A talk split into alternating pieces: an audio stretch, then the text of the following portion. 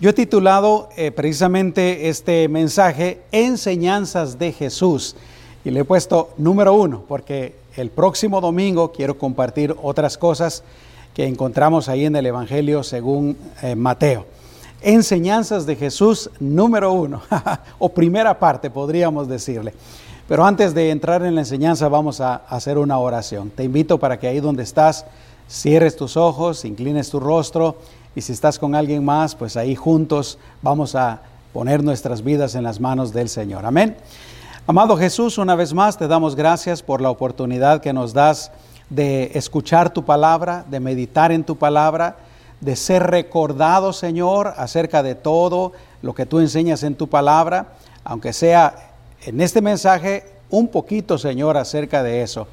Señor, ponemos nuestras vidas en tus manos. Gracias por hablarnos y que nosotros estemos con oídos abiertos, con un corazón abierto y dispuesto a recibir tu palabra. Y a ti te damos todo el honor, toda la gloria, toda la adoración en el nombre de Jesús. Amén.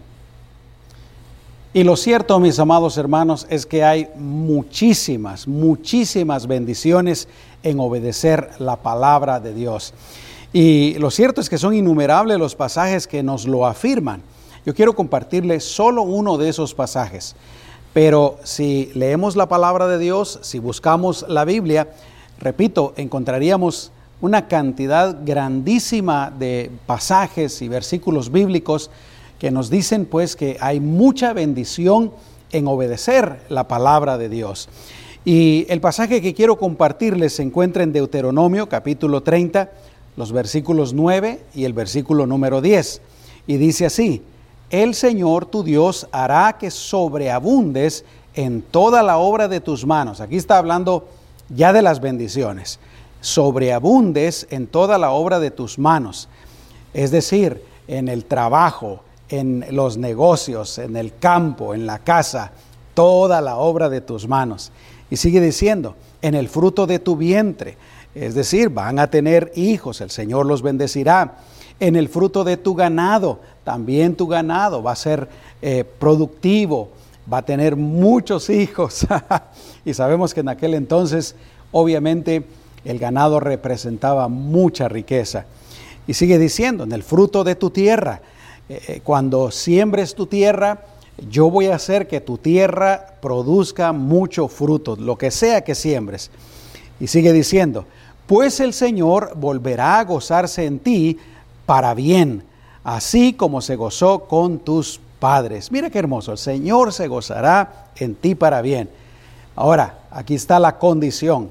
Si escuchas la voz del Señor tu Dios para guardar sus mandamientos y sus estatutos escritos en este libro de la ley. Literalmente se está refiriendo al libro de Éxodo, al libro de Deuteronomio, pero para nosotros los creyentes sabemos que se refiere a toda la Biblia. Y sigue diciendo, también si te vuelves al Señor, tu Dios, con todo tu corazón y con toda tu alma. Así es que el obedecer al Señor, el obedecer su palabra, el obedecer sus mandamientos, representa bendición para nuestras vidas, mis amados hermanos. Si tú obedeces al Señor, el Señor te va a bendecir va a bendecir tu matrimonio, va a bendecir tu familia, va a bendecir tus hijos, te va a bendecir financieramente en tu trabajo o en tu negocio, va a bendecir tu alma, tu mente, todo tu ser, el Señor lo va a bendecir. ¿Por qué? Bueno, es que una vida de obediencia a la palabra del Señor nos permite en primer lugar vivir una vida agradable a Dios y una vida que honra a Dios. Por eso es que leímos ahí que dice, el Señor se gozará en ti para bien. Y yo creo que todos queremos agradar al Señor, ¿no? Si nosotros tenemos un conocido, tenemos algún amigo o algún familiar, obviamente queremos estar en buenos términos con esa persona. No queremos estar peleando, no queremos que esa persona esté enojada con nosotros, no queremos hacer nada que ofenda a esa persona y que la aleje, pues mucho más con Dios. Nosotros queremos vivir de una manera agradable y que honre a nuestro Dios. Y además, obedecer la palabra del Señor también nos ayuda a vivir una vida ordenada y sin problemas, o por lo menos con menos problemas, ¿no? Cuando uno desobedece la palabra del Señor, uno desobedece sus mandamientos, eso siempre lo va a meter a uno en problemas. Siempre va a vivir una vida desordenada. Y por otra parte, también obedecer la palabra del Señor nos ayuda a tener mejores relaciones personales. La Biblia nos enseña cómo debemos de tratarnos los unos a los otros. Y si nosotros lo hacemos, nos va a ayudar en todas nuestras relaciones. Relación de amistad, relación familiar, relación matrimonial, relación con los hijos, con los padres, etc.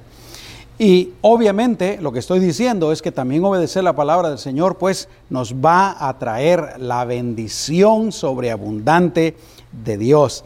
Y leímos ahí pues, el Señor tu Dios hará que sobreabundes en toda la obra de tus manos, en el fruto de tu vientre, en el fruto de tu ganado y en el fruto de tu tierra.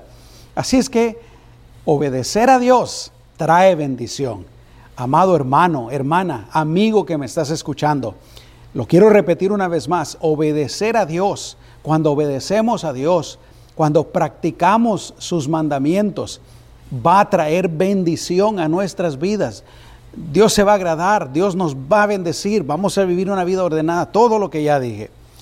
Es más, ahí en el libro de Deuteronomio capítulo 28, hasta hay una sección conocida como las bendiciones de la obediencia. Y más adelantito hay otra sección eh, que conocemos como las maldiciones de la desobediencia. Y yo te invito para que lo leas, Deuteronomio capítulo 28. Y literalmente dice que si obedecemos al Señor, Él nos va a bendecir, nos va a guardar, nos va a guiar, nos va a prosperar, Él va a estar con nosotros. Bueno, es una cantidad de bendiciones maravillosas. Y, quiero decir otra vez, lo mismo es para nosotros el día de hoy. Esto no era solo para los israelitas allá en el Antiguo Testamento, es para nosotros también. Y tengo que agregar aquí que hay algo muy importante que todos debemos de saber, y es el hecho de que debemos, debemos obedecer la palabra de Dios, aunque aunque sea contraria a nuestra manera de pensar. Todos tenemos cierta manera de pensar, cosas que hemos aprendido, cosas que se nos han enseñado, el medio ambiente en el que crecimos y que nos enseñó cosas. Pero cuando nos hacemos cristianos, tenemos que obedecer la palabra del Señor, aunque lo que el Señor diga sea contrario a lo que nosotros pensamos. ¿Sabes por qué? Porque Dios lo sabe todo. Él es omnisciente, Él es perfecto, Él es todo el conocimiento y Él sabe lo que es mejor. Nosotros no lo sabemos, nuestra manera de pensar puede estar totalmente equivocada. Pero no solamente si es contraria a nuestra manera de pensar, también si es contraria a nuestra voluntad. Porque muchas veces nosotros no queremos hacer la voluntad del Señor, queremos hacer nuestra voluntad. Cuando Dios nos dice que hagamos algo o no hagamos algo, nosotros queremos hacer lo contrario. Pero también aunque sea contrario a lo que dice el mundo, tenemos que obedecer la palabra del Señor aunque sea contrario a lo que dice el mundo. El mundo está patas arriba el día de hoy. Y si tú te das cuenta, cada día está peor. El mundo cada día piensa peor, actúa peor más contrario a la palabra del Señor. Y esa es precisamente la razón, porque el mundo ha rechazado la palabra del Señor. El mundo ha, rechazado a Dios. Cada día hay más gente que no cree en Dios y por supuesto no creen en lo que dice la Biblia. Pero nosotros que somos creyentes, que sí creemos en Dios, tenemos que obedecer al Señor aunque lo que Él diga sea contrario a lo que el mundo dice. Eh, así es que Dios es perfecto, Dios es omnisciente, Dios es todopoderoso, Él sabe lo que es mejor. Vamos a, obedecerle. Y es que vivir una vida contraria a la palabra del Señor va a ser precisamente lo contrario en nuestras vidas. Nos va a hacer vivir de una manera que desagrada a Dios y hasta que le ofenda a Dios. Nos va a acarrear problemas, como ya lo mencioné antes, y nos causa problemas también en nuestras relaciones. Aleja la bendición de Dios de nosotros y causa problemas en el mundo también. Déjame decirte, y tú sabes que esto es cierto, si, si todos los seres humanos obedeciéramos al Señor, amáramos a Dios, la verdad es que este mundo estaría mucho mejor. Habrían menos problemas, habría menos inmoralidad, habría menos violencia, habría menos de todas las maldades que hay en el mundo. Pero yo creo que una de las cosas más tristes, verdaderamente una de las cosas más tristes, es cuando una persona que se llama cristiana no obedece la palabra del Señor. yo lo he dicho antes y lo quiero decir una vez más. Yo creo que esa es la principal razón por la cual los cristianos nos metemos y tenemos muchos problemas, porque no obedecemos la palabra del Señor. Siempre yo he puesto el ejemplo del matrimonio. Hay muchos ejemplos, muchísimos ejemplos. Esto es aplicable para todos los aspectos de nuestra vida, pero yo siempre he puesto el ejemplo del matrimonio. Eh, la palabra de Dios dice que, por ejemplo, los esposos debemos de amar a nuestras esposas como Cristo amó a la iglesia que se entregó a sí mismo por ella. Y yo creo que ese mandamiento también es para las esposas. Si solamente cumpliéramos con ese mandamiento, yo te aseguro que casi se eliminarían todos los problemas en el matrimonio. Pero ¿qué pasa? Somos cristianos y no lo hacemos. Por eso te digo. El asunto está que Jesús enseñó pues muchas cosas muy importantes. Y hoy quiero compartirles algunas de esas cosas que encontramos en el Evangelio según eh, Mateo, en el capítulo número 5. Hoy solamente quiero compartirles tres de esas cosas porque eh, sería imposible terminar. La primera lección que quiero compartirles es que nunca debiéramos enojarnos con alguien más de una manera desmedida y descontrolada. Esa sería la primera lección. Versículo 21, Mateo 5. Ustedes han oído que fue dicho a los antiguos, no cometerás homicidio, y cualquiera que comete homicidio será culpable en el juicio. Pero yo les digo que todo el que se enoje con su hermano será culpable en el juicio. Cualquiera que le llame a su hermano necio será culpable ante el Sanedrín, y cualquiera que le llame fatuo será expuesto al infierno de fuego. Sabemos claramente que el homicidio, es decir, el asesinato, es condenado por Dios. El sexto mandamiento dice enfáticamente que no debemos cometer homicidio. Las versiones más conocidas dicen no matarás. Pero en este pasaje que leímos, Jesús nos dice que uno es culpable de homicidio si uno se enoja en contra de otra persona, como ya dije antes, de una manera desmedida y descontrolada. Aquí no está hablando nada más de, un enojo, sino de una manera desmedida y descontrolada. Por eso dice, el que se enoje con su hermano es culpable de juicio. Entonces, claramente Jesús nos está diciendo que el enojarnos mal, en contra de otra persona es algo que le desagrada a Dios, a nuestro Creador. Es algo que Dios condena y nos manda a que no lo hagamos. Llega hasta el extremo de decir que si uno se enoja de esa manera, de una mala manera, con el prójimo, uno es culpable del juicio. Es decir, está quebrantando la ley, está quebrantando un mandamiento por lo tanto es culpable y lo que toca pues es un juicio. Dice también que esa persona, el que haga esto, será expuesto al infierno de fuego. La, la condenación como resultado de ese juicio va a ser que la persona sea lanzada al infierno, será expuesto al infierno de fuego. Qué bueno que esto se puede arreglar, mis amados hermanos. Y por eso el Señor lo está enseñando y por eso yo también lo estoy compartiendo en esta mañana.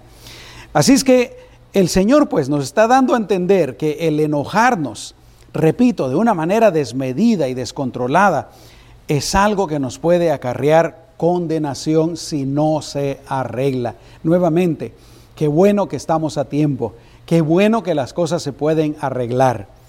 En pocas palabras, pues, es algo que los creyentes, si decimos que somos cristianos, no debemos de hacer, no debemos de enojarnos desmedidamente, descontroladamente en contra de ninguna otra persona. Ahora, esto no quiere decir que no podamos enojarnos totalmente. Dios sabe que nosotros nos podemos enojar. Dios sabe que nos enojamos. Pero hay que buscar la manera correcta, si se pudiera decir así, de hacerlo. Qué bueno que nunca nos tuviéramos que enojar, ¿verdad? Pero lo cierto es que Dios sabe que nos podemos enojar. Y sabes que hay ciertas cosas acerca de las cuales yo diría que hasta deberíamos de enojarnos. Pero en la Biblia, por ejemplo, encontramos que Jesús se enojó. En una ocasión, Él está en medio de un grupo de personas y ahí hay fariseos, ahí hay escribas, hay saduceos, hay este tipo de religiosos, pero también hay un hombre que tiene su brazo paralizado. Entonces Jesús llama a este hombre en medio y le pregunta a todos los demás, porque es un día de reposo, un día sábado, y le pregunta a los demás, ¿será que es lícito, será que es bueno, apropiado sanar a alguien en el día de reposo? Y todos se quedan callados y seguramente están juzgando a Jesús, están condenando a Jesús, porque para ellos el día sábado era lo más sagrado que podía haber, pero es que lo habían interpretado mal. Entonces dice Marcos capítulo 3 versículo 5, y mirándolos en derredor con enojo, dice. Jesús estaba enojado. Mirándolos en derredor con enojo, dolorido por la dureza de sus corazones. Y qué bueno que el Señor ese día sanó a ese enfermo. La palabra de Dios también nos dice que Dios se enoja. Dios se enojó en contra de Israel por la dureza del corazón de ellos. No hace mucho yo hablé acerca de esto, de la importancia de no endurecer el corazón. En Deuteronomio capítulo 1 versículos 34 y 35 dice, entonces el Señor oyó las palabras de ustedes y se enojó. Ahí está, Dios se enojó y juró diciendo, ninguno de estos hombres de esta mala generación verá la buena tierra que juré dar a sus padres. Entonces Jesús se enoja, Dios se enoja. La diferencia es que, y esto creo yo que es muy importante aclararlo, el enojo de Dios, el enojo de Jesús es un enojo justo, un enojo puro, un enojo santo. Nunca lo podemos comparar con el enojo del ser humano, porque nuestro enojo, yo diría que tal vez la mayoría de las veces no es un enojo justo, ni siquiera necesario. ¿Se recuerdan ustedes cuando Jesús llega al templo y qué hace? mira a los cambistas ahí, mira a los vendedores, les voltea las mesas y hace un escándalo tremendo. Yo creo que Jesús estaba enojado ese día. Eh, qué bueno que Dios siempre tiene paciencia, mis amados hermanos, y Dios siempre está dispuesto a perdonar. La, la Biblia dice que Dios es lento para enojarse. Nehemías capítulo 9, versículo 17 dice, pero tú, que eres un Dios perdonador, clemente y compasivo, tardo para la ira y grande en misericordia. El punto que estoy tratando de hacer pues es que no quiere decir totalmente que no debamos de enojarnos. Como dije antes, seguramente hay algunas cosas por las que sí nos deberíamos de enojar. Pero para actuar bien, para hacer el bien, por ejemplo, yo creo que deberíamos estar enojados con el diablo y con todos sus demonios de lo que están haciendo. Entonces deberíamos de predicar más el Evangelio, deberíamos de orar más, deberíamos de hacer, como dicen por ahí, ¿verdad? Más guerra espiritual. Amén. Lo importante pues es que no debemos de permitir enojarnos desmedidamente, descontroladamente y que nuestro enojo dure mucho y que no tenga fin en contra de otra persona. Efesios capítulo 4, versículo 26 dice, enójense, ¿te das cuenta? Enójense. En otras palabras, como que el Espíritu Santo está diciendo, yo sé que se van a enojar, bueno, enójense, pero no pequen. No se ponga el sol sobre su enojo. Si se enojan, no cometan pecados. No hagan otra cosa que sea pecado, que sea desagradable a los ojos de Dios. Y que no se ponga el sol sobre su enojo, quiere decir, no permitan que su enojo dure mucho. Y es que el enojo es dañino. El enojo nos hace daño primero a nosotros, nos hace vivir mal. Eh, podemos llegar a tener resentimiento y podríamos llegar hasta tener odio. Podríamos tener raíces de amargura dentro de nosotros en contra de otra persona. Pero también le hace daño a esa persona en contra de la cual nos enojamos. Le hace daño al mundo. Mira cómo está el mundo del día de hoy. Tanto enojo que hay en el mundo. Este grupo en contra de este grupo. Tanto es, es triste la verdad lo que está pasando en el mundo. Y el enojo nos pone en una posición que le desagrada a Dios.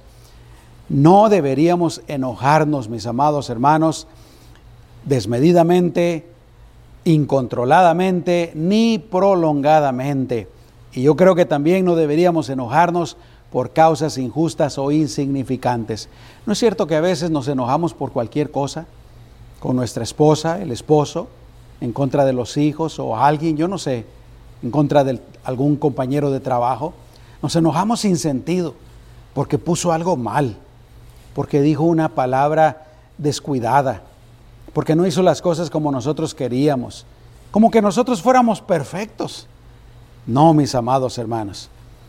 Si tú eres una persona enojadiza, debes de cambiar, debes de controlar eso y el Señor puede ayudarte. Al Señor definitivamente no le agrada que seamos enojadizos y mucho menos que guardemos el enojo en contra de otra persona.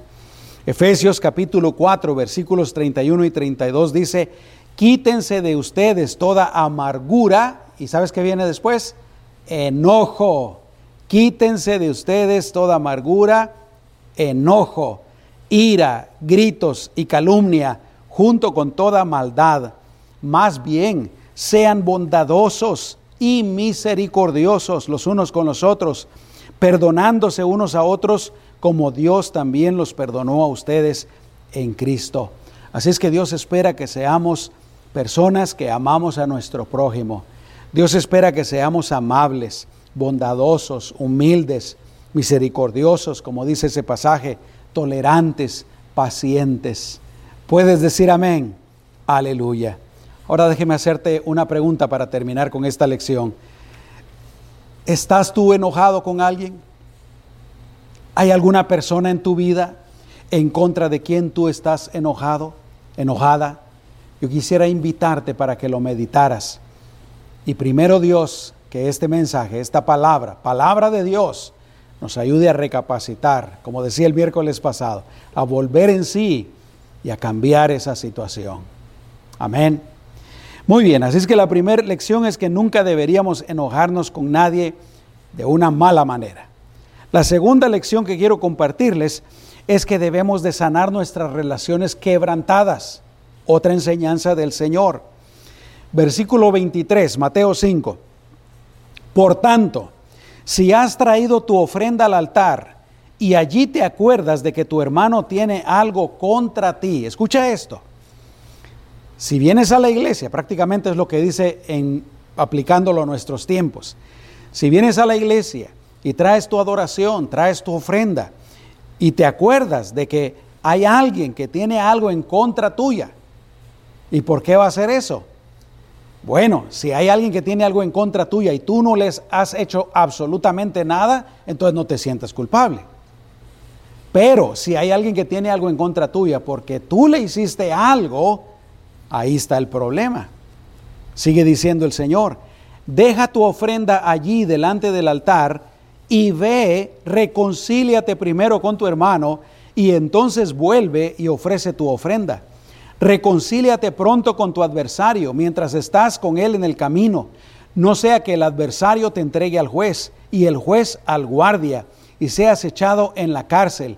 De cierto te digo que jamás saldrás de ahí hasta que pagues el último centavo.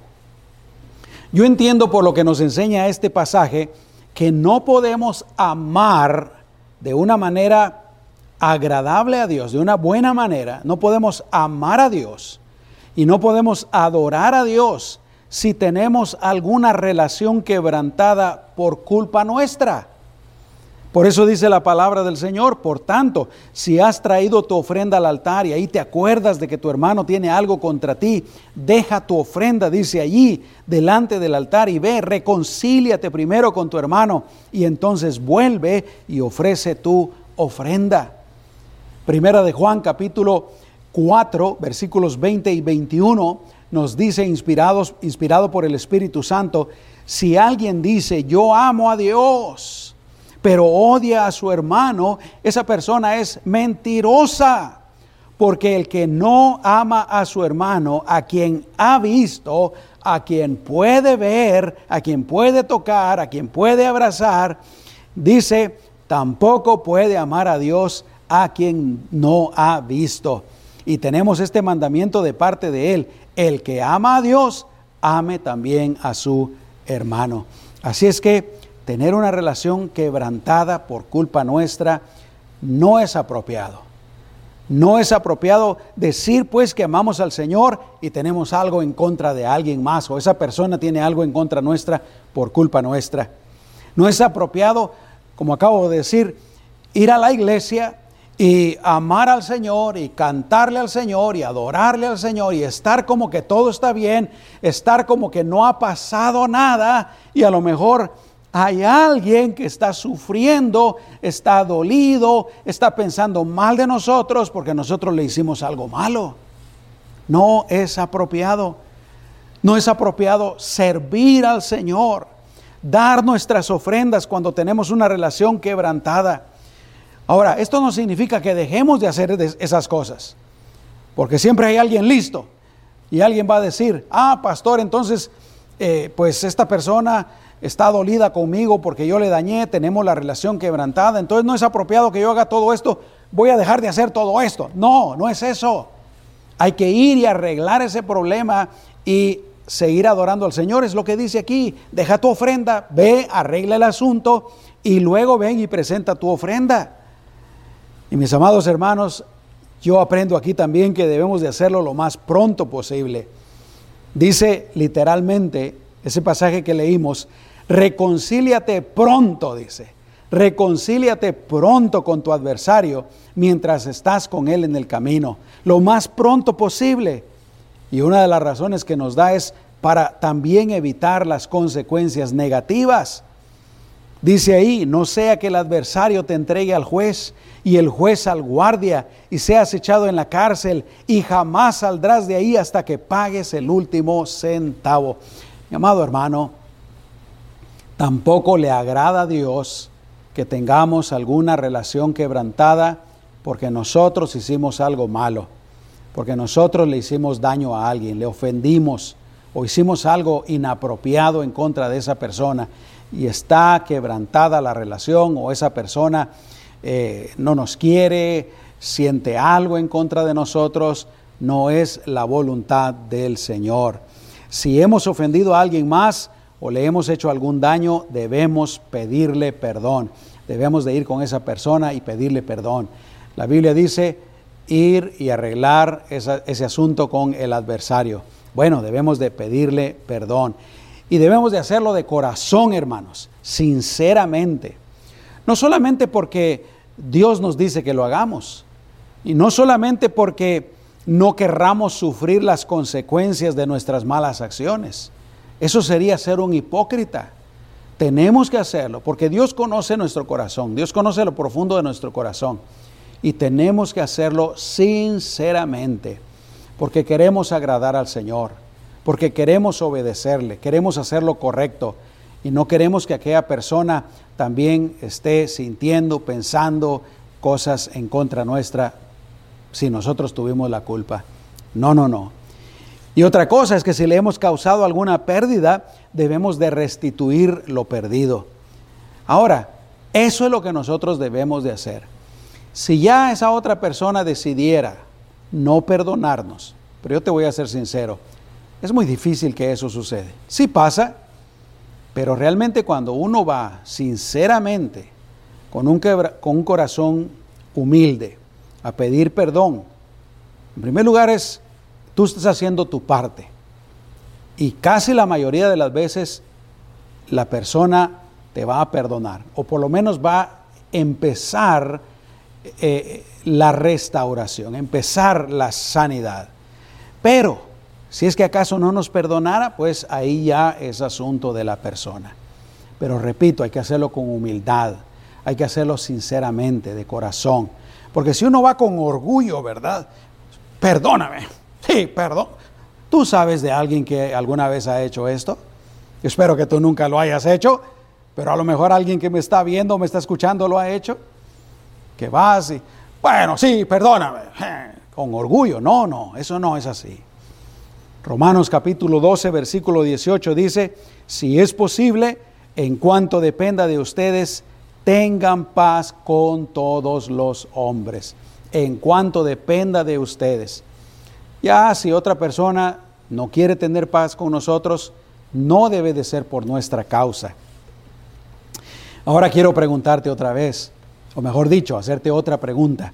¿Habrá alguien a quien tú le hiciste daño y a quien tú necesitas ir y pedirle perdón? ¿Habrá en tu vida alguna relación quebrantada por culpa tuya? Yo quiero animarte en el nombre de Jesús de que también tomes la decisión firme de arreglar esa situación. Como el Señor nos dice aquí, deja tu ofrenda en el altar antes de presentarla y ve y ponte a cuentas con tu adversario. Mi amado hermano y hermana, si tenemos algo en contra de nuestros padres o en contra de algún familiar, algún hermano o hermana, o en contra de nuestro cónyuge o de nuestros hijos o de un compañero de trabajo o de, algún jefe en el trabajo que nosotros creemos que nos trató mal injustamente, tenemos que sanar nuestras relaciones. Dentro de lo que depende de nosotros, debemos de estar en paz con todos. Amén. Muy bien. Así es que ya aprendimos la primera lección, nunca deberíamos enojarnos con nadie de una manera desmedida y descontrolada. La segunda lección, debemos sanar nuestras relaciones quebrantadas. Y la tercera lección, y con esta última voy a terminar, es que debemos cuidarnos del adulterio del corazón. Ponme atención. Sí, tenemos que, tenemos que evitar el adulterio y punto. Pero aquí el Señor está hablando del adulterio que se comete en el corazón. Dice el versículo 27, ustedes han oído que fue dicho, no cometerás adulterio, pero yo les digo que todo el que mira a una mujer para codiciarla, ya adulteró con ella en su corazón. Y al igual que la primera lección que que les compartí, el primer mandamiento que les compartí, sabemos que el adulterio es condenado por Dios. El séptimo mandamiento dice claramente, no cometerás adulterio. Pero repito, aquí el Señor nos está diciendo que si miramos, miramos a una persona del sexo opuesto y deseamos a esa persona sexualmente en nuestro corazón, entonces ya estamos cometiendo adulterio con esa persona, aunque no haya habido la relación física, aunque no haya habido un adulterio físico. Y quiero aclarar algo, aunque estas palabras están dirigidas directamente a los hombres, realmente esto es aplicable a hombres y a mujeres, esto no es solo para los hombres. Y yo también entendería que de la misma manera como se puede cometer adulterio en, el corazón, también se pueden cometer otras clases de pecados sexuales, como también la fornicación. Y no quiere decir que no podamos ver a alguien del sexo opuesto, porque entonces, ¿qué haríamos? Tendríamos que, la mascarilla que estamos usando ahorita en nuestra nariz y la boca, también tendríamos que usar una en los ojos, ¿no? Tendríamos que andar todo el tiempo con los ojos cerrados. No, no quiere decir que no podamos ni siquiera mirar a una persona del sexo opuesto, pero la enseñanza es que debemos de cuidar hasta dónde vamos a permitir que al mirar a una persona nuestros deseos carnales se turben. Hasta dónde vamos a permitir que nuestra imaginación vuele al ver a esa otra persona. Y es que mis amados hermanos, el pecado empieza en el corazón y Dios lo sabe.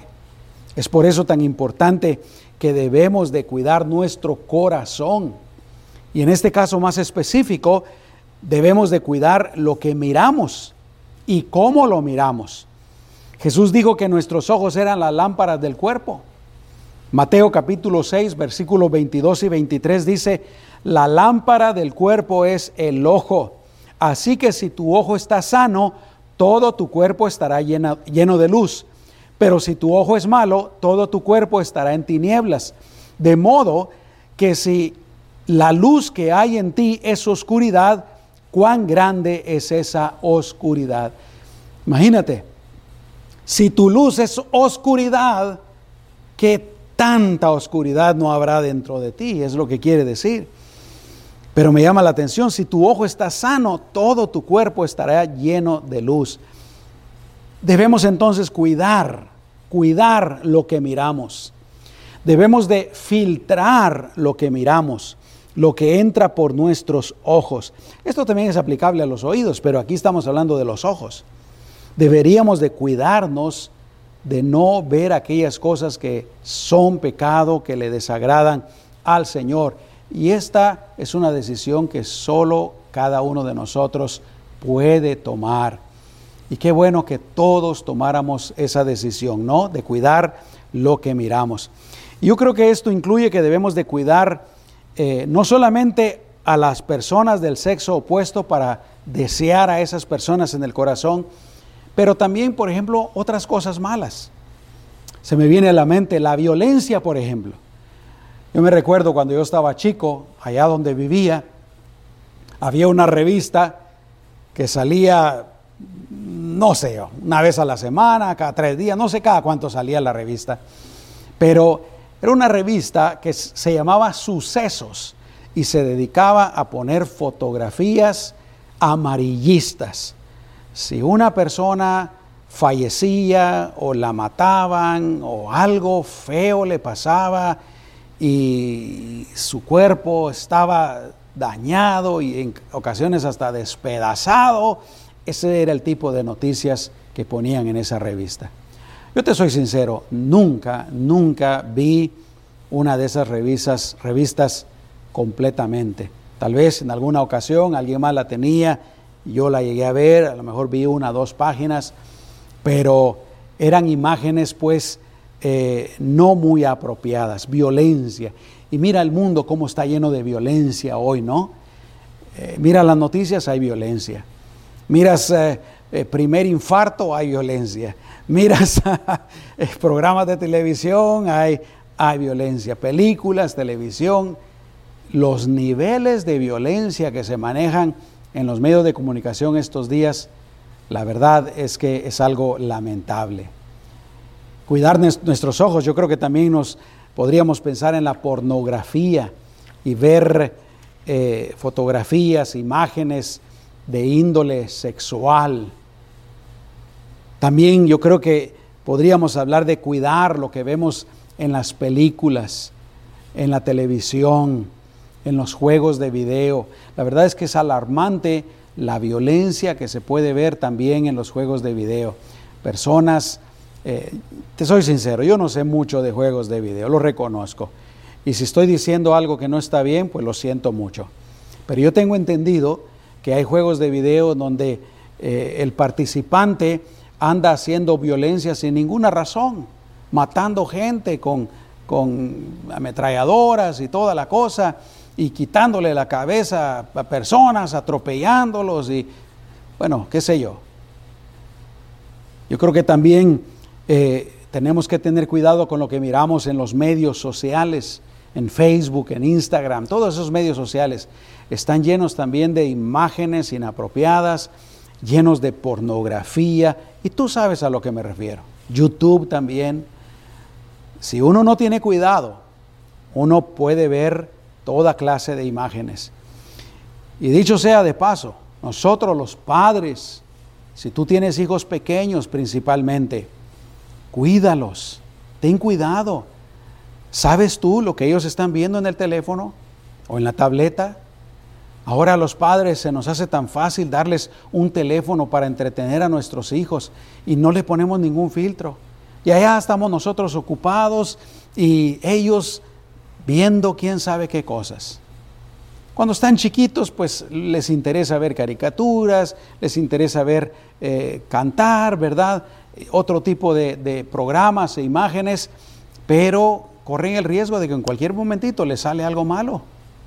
Y peor ya cuando entran en la adolescencia, en la juventud. Pero pensemos en cada uno de nosotros. Si somos creyentes debemos de tener cuidado con lo que miramos, porque lo que miramos, si es malo, contamina nuestra alma. Si es bueno, nos va a elevar, nos va a edificar, nos va a construir, nos va a hacer mejores, nos va a ayudar a pensar mejor pero si es malo va a contaminar nuestra alma. Por eso es que Jesús dijo, si tu ojo es malo, todo tu cuerpo estará en tinieblas.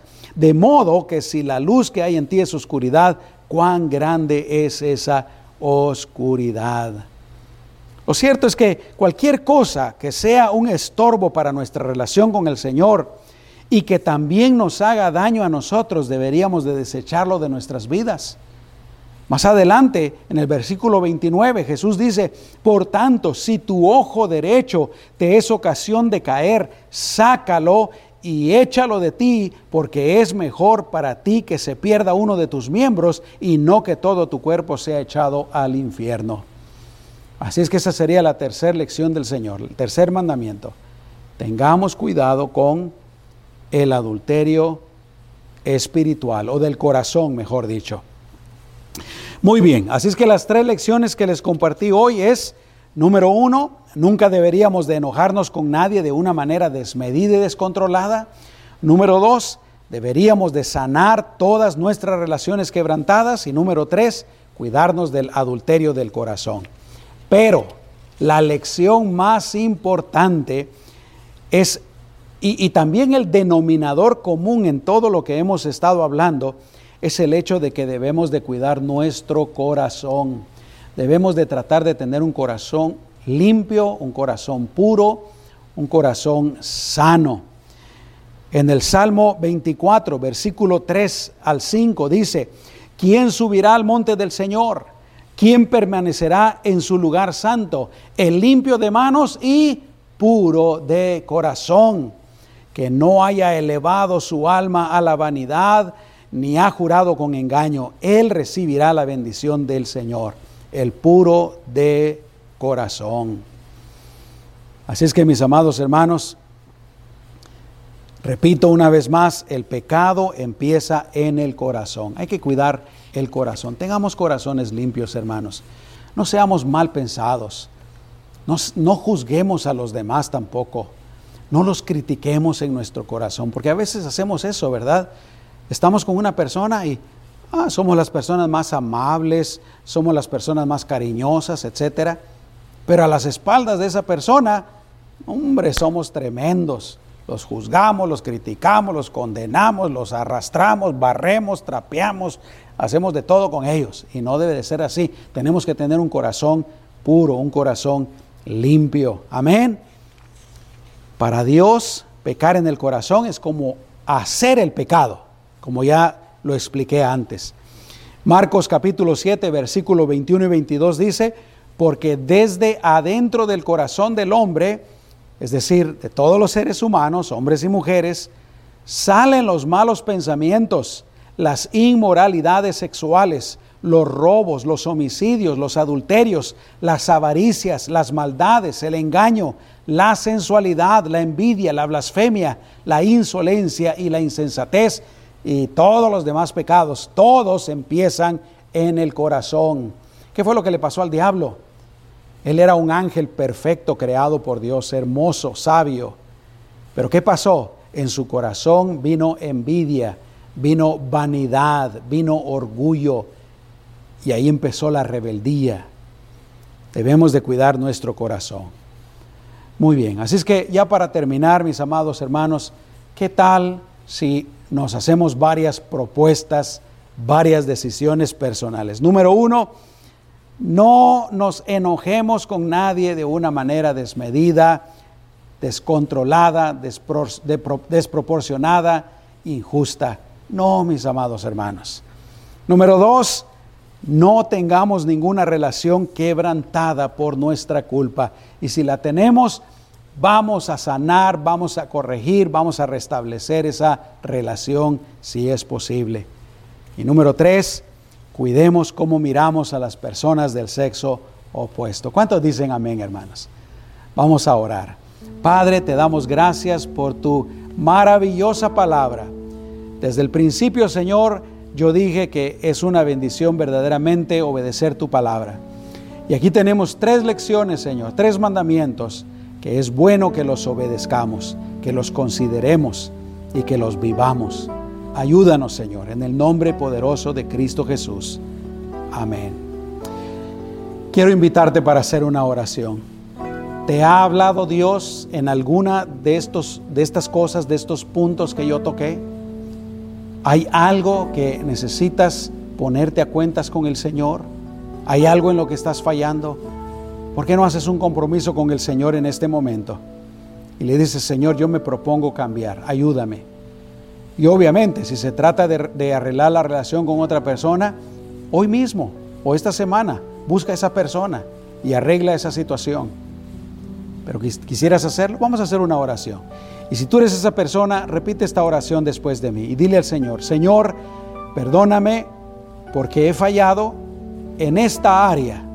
Ahora menciónale, ¿cuál es esa área en la que has fallado?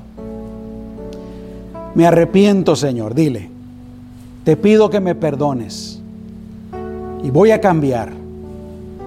Ayúdame a cambiar. Dame el poder con tu Espíritu Santo. Dame la decisión firme, Señor, en el nombre de Jesús. Y te doy gracias porque yo sé que tú me vas a ayudar. En tu nombre precioso. Amén.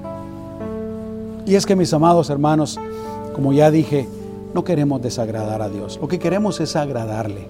Queremos ser buenos creyentes, maduros, verdaderos. ¿No es cierto? Queremos por nosotros, por el Señor y también por otras personas que nos conocen. Queremos ser buenos cristianos. Muy bien, quiero hacer otra invitación. Hablaba de arreglar nuestras relaciones quebrantadas, ¿verdad? Tal vez tú no eres cristiano, tú que me estás viendo o me estás escuchando. Tú no eres cristiano. ¿Y sabes qué significa eso? significa que la relación tuya con Dios, con tu Creador, está quebrantada. Pero lo bueno es que ahorita mismo tú la puedes arreglar. Tú te puedes poner a cuentas con el Señor y pedirle perdón. Y sabes qué? Dios te perdona. Dios está listo, está dispuesto, está esperando para que todos los seres humanos lo hagamos. ¿Te gustaría hacerlo?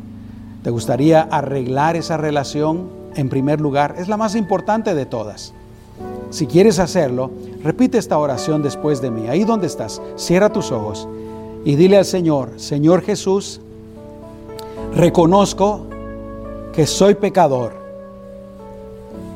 y me arrepiento. Te pido que me perdones y que me laves con tu sangre bendita. Perdóname, Señor yo quiero arreglar mi relación contigo y quiero tener una buena relación contigo. Y es por eso que te pido por tu perdón. Y te pido también, Señor, que entres en mi vida y de hoy en adelante seas mi Señor, quien dirija mi vida, Señor.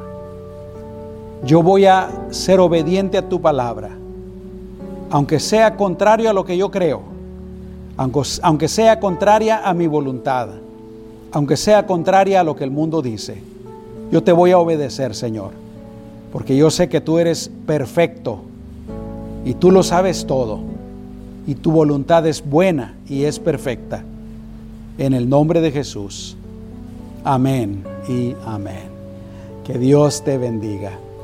Y ya para despedirme, una vez más quiero orar por todos ustedes, especialmente si tú tienes alguna necesidad, si estás enfermo, si necesitas trabajo, si estás con escasez, si hay algún problema en tu vida, si te sientes solo o te sientes sola, yo quiero orar por ti, quiero bendecirte. Vamos a orar.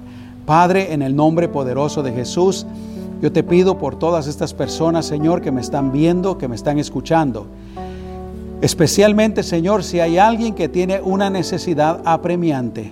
Tú la conoces, Señor. Para ti no hay nada que esté oculto. Y te pido, Señor, que tú soluciones esa necesidad, que tú resuelvas esa necesidad, que proveas, Señor, para esa necesidad. Y yo lo creo, Señor, que tú lo puedes hacer y lo vas a hacer. Sana al que está enfermo, Señor. Ayuda a aquellos que tienen problemas para que esos problemas sean resueltos. Ayuda a aquellos, Señor, que tienen algún problema en alguna relación, Señor, para que esa relación sea sana, Padre. Ayuda a aquellos que necesitan trabajo, Señor. Dales un trabajo bueno, apropiado, de bendición, Señor, para sus vidas. Bendícelos a todos, Padre, en el nombre de Jesús. Bendice cada familia, cada matrimonio, cada hombre, cada mujer, cada eh, joven o niños, Señor, señoritas, ancianos. Bendícelos a todos, Señor, en el nombre de Jesús. Y a nosotros, Señor, ayúdanos a vivir viviendo, poniendo en práctica tu palabra. Ayúdanos a ser obedientes, Señor, porque tu palabra, cuando la obedecemos, resulta en bendición para nosotros. En el nombre poderoso de Cristo Jesús. Gracias, Señor. Amén y amén. Gloria a Dios. Que Dios te bendiga.